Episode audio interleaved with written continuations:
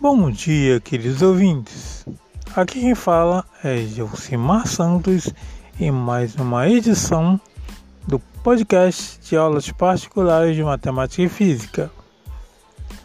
Hoje falaremos sobre entropia.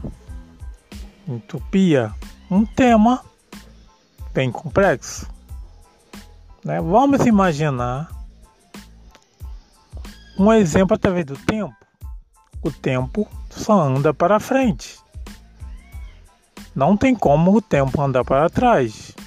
Você voltar a seu passado, voltar à era pré-histórica. O tempo sempre vai para frente. Isso significa que após o Big Bang, o surgimento da Terra, o universo continua se expandindo. Né? Como exemplos, tem um copo quando você deixa cair no chão, esse copo quebra e seus pedaços vão se espalhando. Você não tem como voltar o copo a ser um sólido como era antes. Ele está quebrado e assim vai para frente. Você cata os cacos e joga no lixo. O universo é como o copo inteiro e ele se quebra e vai se expandindo, quer dizer, os pedaços vão se espalhando. Então o universo, no momento, ele se encontra em expansão. A entropia diz o contrário.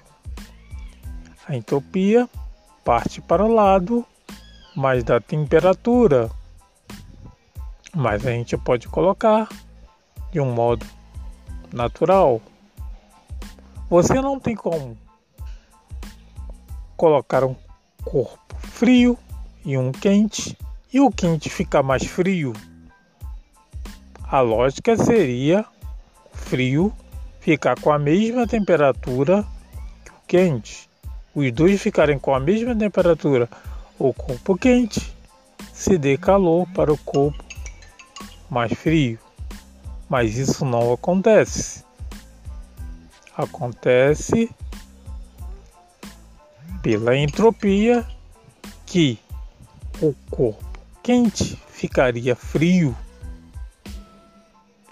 Haveria uma volta no tempo.